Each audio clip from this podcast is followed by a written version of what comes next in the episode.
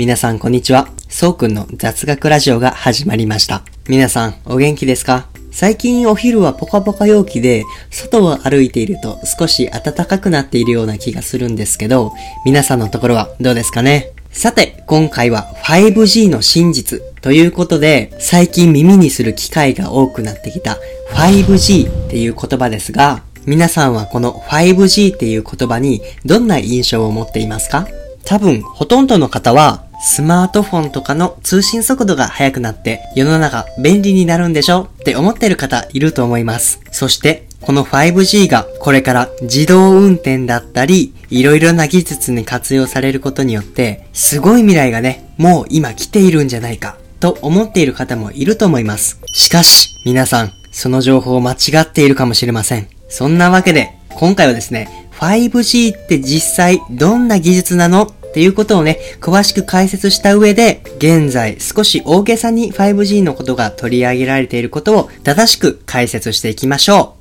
はい。というわけでですね、そもそも 5G って何なの？と思っている方もいると思うので、5G について説明したいと思います。まず、5G というのは、第5世代移動通信システムと呼ばれるものなんですね。5G っていう名前についている G って何なのって思う方いると思うんですけど、これは英語でジェネレーション第5世代という意味なんです。5G の主な特徴は大きく分けて3つあります。1つ目が高速大容量。2つ目が高信頼低遅延。3つ目が多数同時接続の3つとされ、現在広く使われている 4G に比べて大幅に性能が向上するって言われてるんですね。まず一つ目の高速大容量ですが、現在まだほとんどの方が使っているであろう 4G の通信速度と比べて 5G の通信速度は 4G の20倍から200倍の通信速度って言われているんですね。これがどういうことかというと、2時間を超える映画、ドラマであったり、4K、8K の超高画質の動画のダウンロードもものの数秒でできるなんて言われているんですね。そして2つ目の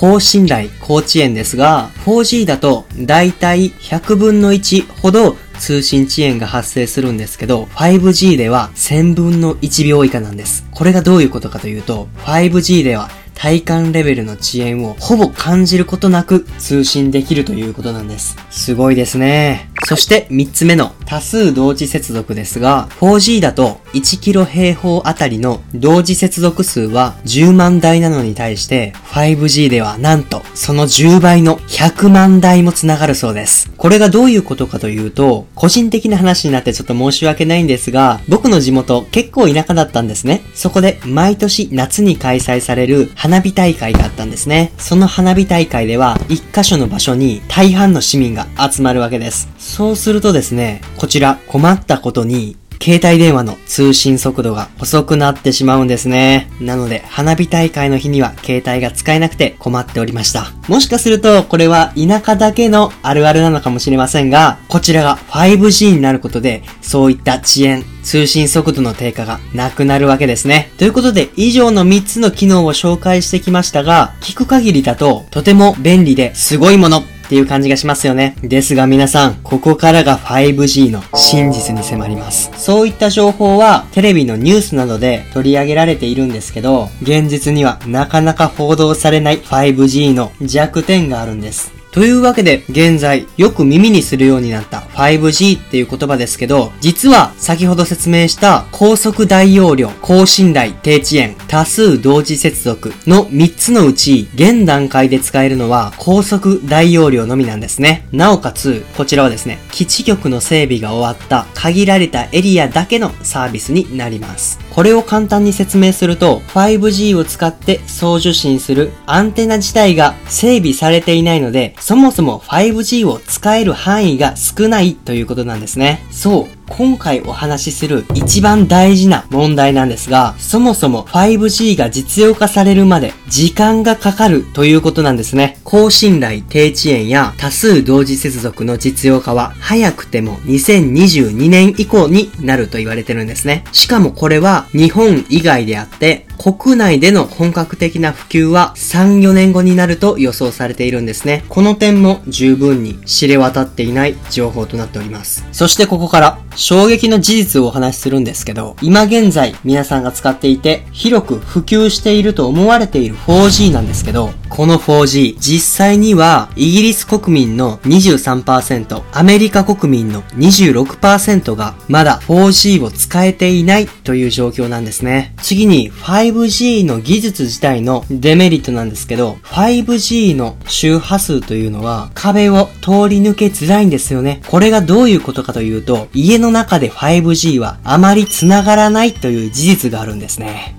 こちらも驚きじゃありませんか？家の中で 5G が繋がりにくいんですよ。超高速の 5G が家の中で繋がらなくてどうするんだってね、思いますよね。要するに 5G が繋がるのは野外ということになります。そうなると、野外で高速通信を使うメリットってあるの？っていう話になってくるんですね。皆さん、映画やドラマを見るとき、外にいますでしょうか？いませんよね。そうなった場合、5G の醍醐味である大容量高速通信というものものがね、機能しなくなる可能性があるんです。そういった面ではちょっとなんだかなっていう部分があるんですよね。次に 5G によって自動運転だったり遠隔医療の分野がね、発達するって言われているんですけど、こちらもちょっと違うかもしれません。まず自動運転なんですけど、運転を安全に行うためにはアクセルやブレーキ、ハンドルの操作があるので、遅延が許されないから 5G の力が必要だという風にね、説明されていることも多いんですけど、たまたま通信ができなかったり、電波状況が混んでいて通信が遅れたっていうことはね、自動運転をする上で許されることではないですよね。なので、車の自動運転というのは、車についているセンサーとその制御装置がが一つの車単体で制御されることが一番安全だと考えられているんですね。なので、5G が低遅延、大容量通信ができるからといって、自動運転が可能になるというのは無理があるのかなと思います。次に遠隔医療についてなんですけど、こちらはですね、遠隔手術ができるようになると言われてるんですね。ですがこちらも実現することは現段階ではないと言われてるんです。というのも、もし 5G の無線通信技術で1000分の1秒の超低遅延が実現できても、その他諸々の通信経路を含めて超低遅延を実現することはできないんですね。要するに人間の手術に使えるほどの低遅延ではないということなんです。ですね。ちょっと残念です。